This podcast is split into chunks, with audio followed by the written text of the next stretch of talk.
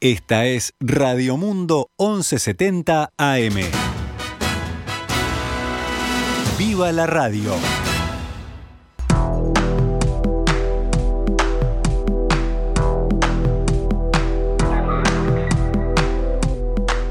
12 horas 10 minutos, damos comienzo a una nueva edición de Noticias al Mediodía en este jueves 10 de febrero del año 2022. Lindo mediodía para recibir a mi compañera Agustina Robeta. Buen mediodía, Gaby, para ti y para toda la audiencia. Ya lo adelantaste. No, no me dejaste decir que estaba lindo el día. No, es lindo para recibirte, dije yo. Además, además de recibirme. Ah, muy bien, muy bien. El fiscal de corte, Juan Gómez, informó que por falta de recursos, la Fiscalía General de la Nación lleva archivado más de 6.000 casos de abusos sexuales ante la imposibilidad de conseguir evidencia probatoria. Esta mañana, en comunicación con En Perspectiva, el magistrado afirmó que los asuntos presupuestales generan situaciones de impunidad ante la imposibilidad de comprobar algunos casos. Pueden llevar a que situaciones que son efectivamente delictivas no se puedan llegar a probar como uno pretende que se pruebe con todas las garantías y cuando hablo de garantías hablo refiriéndome a los imputados. Yo creo que el, daño está ahí. El daño está en, permitir, eh, por falta de recursos, que se generen situaciones de impunidad y que tenemos que tratar de que no ocurran, porque lo peor que puede ocurrir en una sociedad es naturalizar la impunidad. Además, Gómez brindó datos sobre los casos y denuncias por abuso sexual que aún están sin resolver. Al 31 de enero del 2022, en investigación, tenemos 6.917 eh, investigaciones relacionadas con delitos sexuales. 6.917, de las cuales señalo las más relevantes en cuanto a número, 3.628 por abuso sexual, 1.505 eh, por atentado violento al pudor, 533 eh, por violación, por retribución o promesa de retribución a personas menores de edad incapaces, 63. En, proceso, que significa ya formalizado, tenemos 343 casos, de los cuales la mayoría es por abuso sexual, eh, abuso sexual eh, especialmente agravado, 38, eh, atentado violento al pudor, 81, violaciones 47.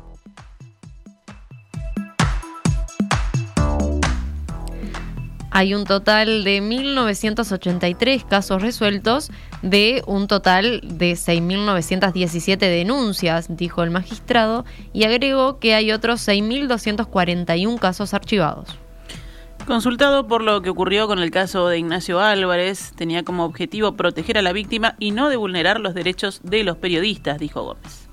Que nos preocupaba era conocer cómo se difundía un examen de un perito que está al servicio del sistema de justicia, eh, alguien lo hizo, eh, lo hizo conocer indebidamente violentando esa disposición legal. ¿Qué quiero decir con esto?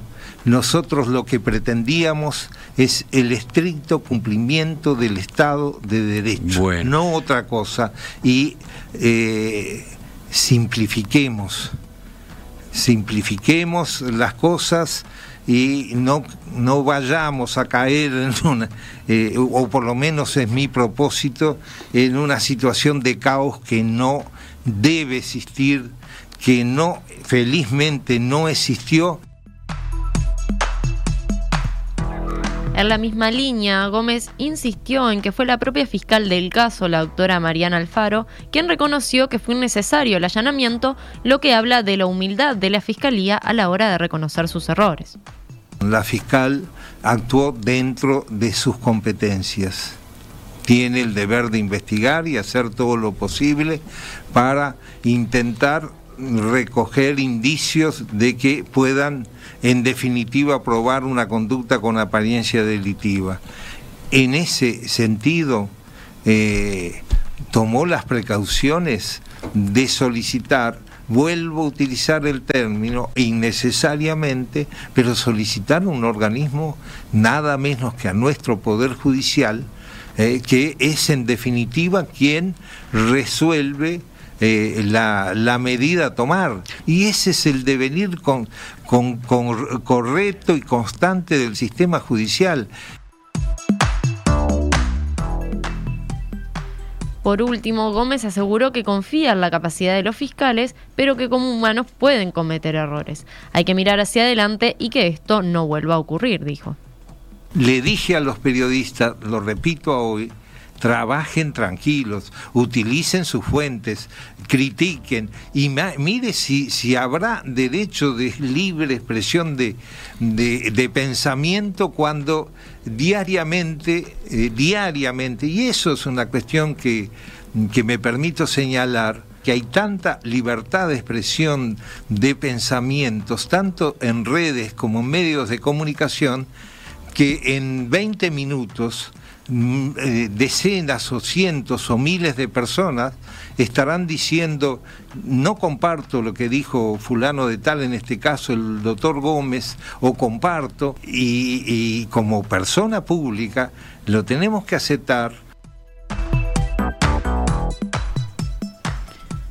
Se aleja la posibilidad de acuerdo en la negociación entre la Administración Frente Amplista de Montevideo y la oposición en la Junta Departamental para que se pueda concretar el préstamo del BID por 70 millones de dólares para saneamiento y limpieza. El plazo para que la Junta vote el préstamo vence el próximo jueves y para que salga afirmativo, como pretende la comuna, no son suficientes con los votos de los ediles del Frente Amplio, ya que para este caso se requiere una mayoría especial. El Partido Nacional emitió ayer un comunicado firmado por su presidenta de la Comisión Departamental de Montevideo, Laura Raffo, en el que, entre otras cosas, se expresa, lamentablemente nuestra constante apertura al diálogo no ha sido correspondida por la intendenta de Montevideo, Carolina Cose.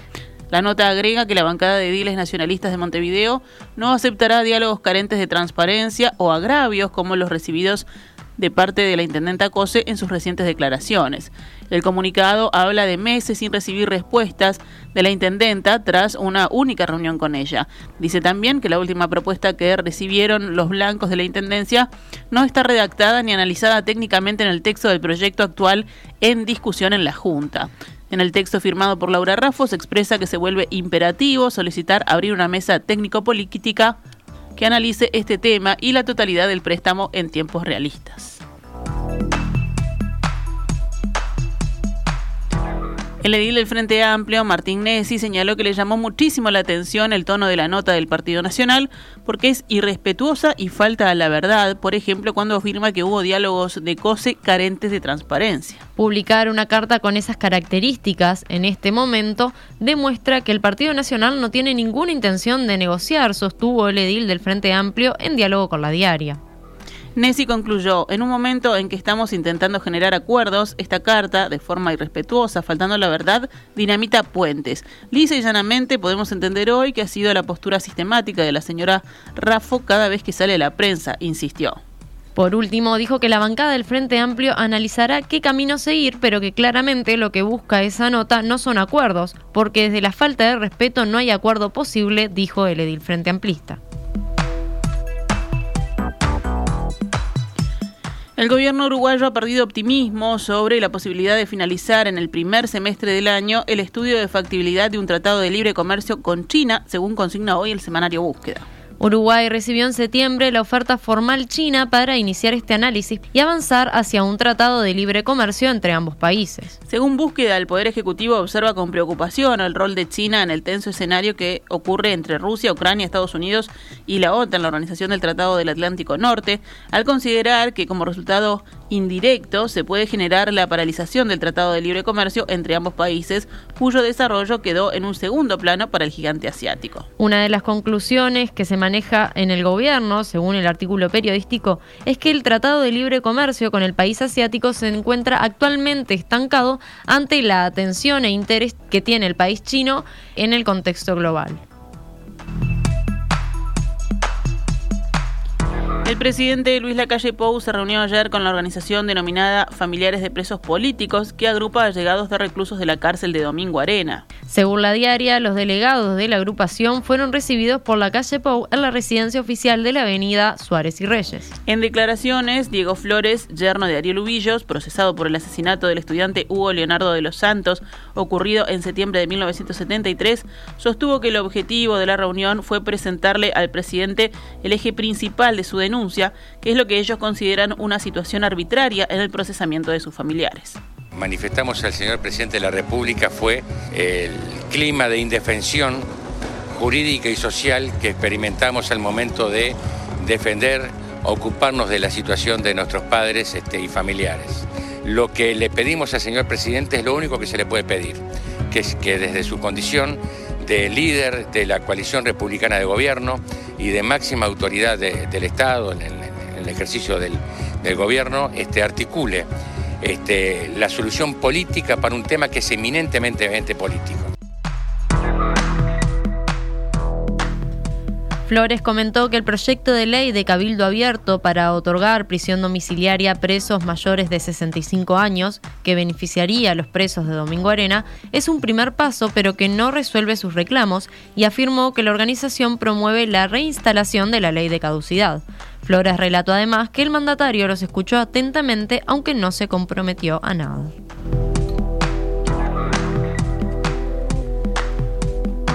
12 horas 22 minutos. Vamos con noticias de la emergencia sanitaria. Ayer fallecieron 20 personas con coronavirus en Uruguay. La cifra de pacientes en CTI aumentó a 165, uno más que en el día anterior. Fueron detectados 8.112 contagios nuevos en 20.546 análisis. La tasa de positividad fue del 39,48%. 12 y 23. Vamos con más temas del panorama nacional. Tabaré Viera, ministro de Turismo y dirigente del sector ballistas del Partido Colorado, dijo que es necesario que la coalición multicolor evolucione, como en su momento evolucionó el Frente Amplio, y que además tenga reglas claras. En diálogo con Búsqueda, Viera remarcó que la coalición que llevó a la calle Pou a la presidencia debe avanzar en la institucionalización, en la formulación de órganos de funcionamiento y de trabajo. Viera dijo que en la coalición multicolor, en principio, está preasumido que vamos a continuar con el acuerdo electoral. En la primera vuelta cada uno vaya con sus candidatos a presidente, que sigamos un acuerdo programático con un plan de gobierno que sustente votar juntos en la segunda vuelta. Sobre su colectividad política, reconoció que está claro que el Partido Colorado va a ser muy diferente en su interna a lo que fue la última elección. Está claro, dijo. Sin la presencia de Ernesto Talvi, que nucleaba Ciudadanos, sin la candidatura de Julio María Sanguinetti y con posibles nuevos candidatos, afirmó el actual ministro de Turismo. La senadora del Frente Amplio, Lucía Topolansky, renunciará a su banca en la Cámara a partir del próximo primero de marzo, cuando se levanta el receso parlamentario. La legisladora y ex vicepresidenta anunció la noticia de la reunión de la bancada de senadores de la coalición de izquierda que se hizo el pasado martes, en donde expuso algunas de las razones que la llevaron a tomar esta decisión y que habilita a la entrada del Senado al hoy diputado de Canelones, Sebastián Sabini. Uno de sus motivos es buscar dar una señal de renovación en los lugares de la conducción política de primera línea en el Frente Amplio, pero en particular en el movimiento de participación popular que lidera su esposo el expresidente José Mujica. Otra de las razones, según informa el país en base a fuentes parlamentarias, fue que no pudo desempeñar su rol en la actual legislatura como le hubiera gustado, sencillamente debido a las limitaciones de la pandemia. Dijo que no pudo desarrollar su tarea en los términos en que estaba acostumbrada, resumió un senador del Frente Amplio que escuchó los motivos de Topolansky. 12 horas 25 minutos. Pasamos a economía y empresas. Telefónica Movistar reclamó que se establezcan y garanticen condiciones de neutralidad para el desarrollo futuro del sector de las telecomunicaciones en Uruguay. Un comunicado de la compañía divulgado ayer expresa, aludiendo a Antel, que no existen mecanismos que garanticen que no haya transferencia de recursos desde el sector monopólico al sector en competencia cuando existe un operador presente en ambos. Según la firma, a las prácticas monopólicas por derecho se suman las prácticas monopólicas de hecho, como lo son las contrataciones directas de servicios móviles a la empresa estatal por parte de los organismos públicos. El comunicado añade que existen otros aspectos que requieren una completa reformulación previamente al despliegue de tecnología 5G. Por ejemplo, beneficios para el operador estatal a la hora de acceder al espectro radioeléctrico o la imposibilidad para otros operadores de acceder a infraestructuras esenciales que solo el operador estatal tuvo la posibilidad de desarrollar, dice también Movistar. La justicia de trabajo condenó a Uber a pagar salario vacacional y aguinaldo a un nuevo conductor de esa empresa. La sentencia a la que tuvo acceso el observador y que puede ser apelada afirma que existe una relación laboral dependiente entre las partes y que Uber debe pagarle desde la fecha de la demanda impulsada por el chofer de distintos rubros. Los rubros citados son licencia, salario vacacional, aguinaldo y presentismo, previsto en el Consejo de Salarios para el transporte de personas en vehículos privados, a los que se suman multas, intereses y daños y perjuicios perceptivos generados desde que empezó la relación del chofer con Uber y por todo el periodo en que siga conduciendo. El fallo emitido por la jueza Ana Karina Martínez indica que el acuerdo que aceptó el trabajador de Uber posee cláusulas que le son sumamente favorables. Solo podía aceptar los términos que le ofrecían sin posibilidad alguna de discusión ni modificación, indicó. 12 horas y 27 minutos. Cerramos con otras noticias. Un niño de 8 años resultó herido de bala tras un enfrentamiento de bandas en el barrio Malvin Norte.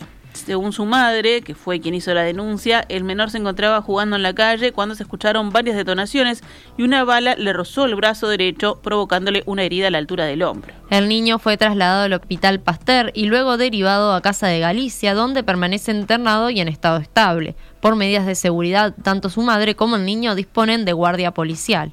Por este hecho fueron detenidas dos personas de 29 y 43 años. Cuando los efectivos estaban realizando las pericias correspondientes en el lugar, escucharon disparos y luego los dos individuos intentaron fugarse en una moto.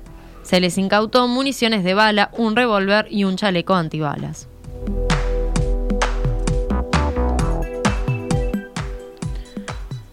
...50 comparsas participarán hoy jueves y mañana viernes... ...en el desfile de llamadas que comenzará a las 20 horas. La tradicional celebración carnavalera transcurrirá por las calles Carlos Gardel e Isla de Flores en el tramo desde Selmar Michelini hasta Minas. Todavía hay entradas disponibles para el público y este espectáculo, recordemos, fue suspendido por mal tiempo la semana pasada. La última comparsa campeona es Canceribó del barrio La Teja, que también participará este año.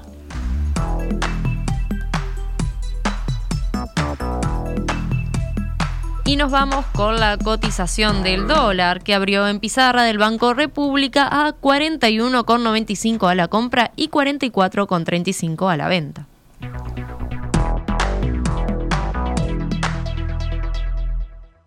Esta es Radio Mundo, 1170 AM. ¡Viva la radio!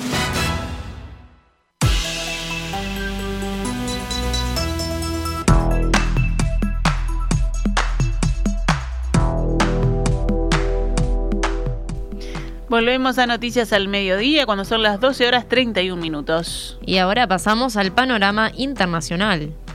En Italia, el Tribunal Supremo confirmó ayer la sentencia definitiva a cadena perpetua para el expresidente de Perú, Francisco Morales Bermúdez, por la muerte de dos ítalo-argentinos en el marco del Plan Cóndor ejecutado por las dictaduras del Cono Sur, según informaron fuentes judiciales. Los jueces de la Corte de Casación de Roma pronunciaron la sentencia contra el militar peruano, quien tiene 100 años. El abogado que representa a los familiares de las víctimas escribió en redes sociales que se trata de una página importante en el camino para conocer la verdad sobre el acuerdo criminal entre regímenes de América Latina y se hace justicia por los crímenes cometidos en los 70 contra opositores políticos y sindicalistas, lo que nunca se debe olvidar. Nunca más terrorismo de Estado, cerró el abogado.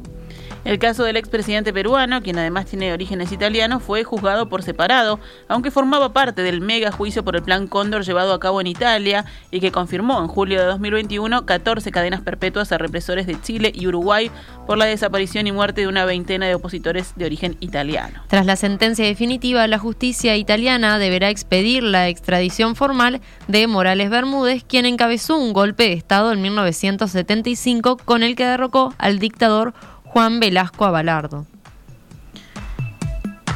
En Dinamarca, la primera ministra dijo estar dispuesta a recibir tropas estadounidenses en su territorio dentro de un acuerdo bilateral firmado con Washington y en un momento de crecientes tensiones entre los países occidentales y Rusia. Estados Unidos tendió la mano a Dinamarca y le propuso una cooperación bilateral en materia de defensa. La forma exacta que tendrá esta colaboración no se ha definido aún, pero podría incluir la presencia de soldados y equipamiento militar estadounidense en territorio danés, afirmó la ministra cuyo país es miembro de la OTAN. done.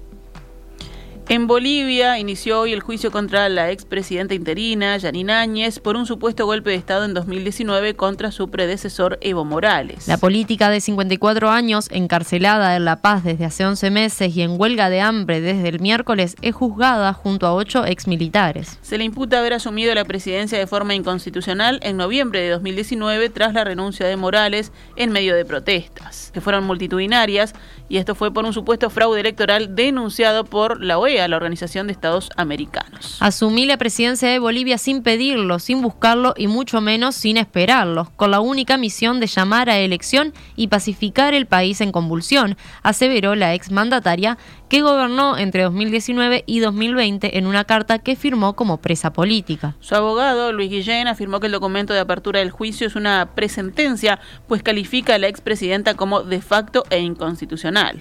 Mientras avanza la audiencia, afuera del tribunal se manifiestan decenas de partidarios de la expresidenta encabezados por su hija Carolina Rivera. El martes, un grupo de 21 expresidentes de países iberoamericanos pidió a la ONU visitar a Áñez e informar sobre posibles abusos de poder en su contra. La otra causa contra la expresidenta es por eh, sedición, terrorismo y conspiración y se encuentra en estado de investigación por lo que no ha asumido cargos formales. 12 horas 35 minutos. Cerramos con deportes. El equipo sub-20 de Peñarol venció 2 a 0 a Liga de Quito por la Copa Libertadores de esa categoría que se está disputando en Ecuador. Los goles fueron anotados por Santiago Díaz y Oscar Cruz. El arquero, Randall Rodríguez, contuvo un penal con una doble atajada. Peñarol buscará al menos un empate ante Internacional de Porto Alegre el próximo sábado desde la hora 19 y 30 para acceder a semifinales. Tres partidos abren esta noche la quinta fecha de la segunda rueda de la fase regular de la Liga de Básquetbol. Se enfrentarán hoy Goes con Defensor a las 19 horas en la cancha de Goes, Peñarol y Capitol a las 21 y 15 horas en el Palacio Peñarol y Urupán Urunday Universitario a las 21 y 15 en la cancha de Urupán.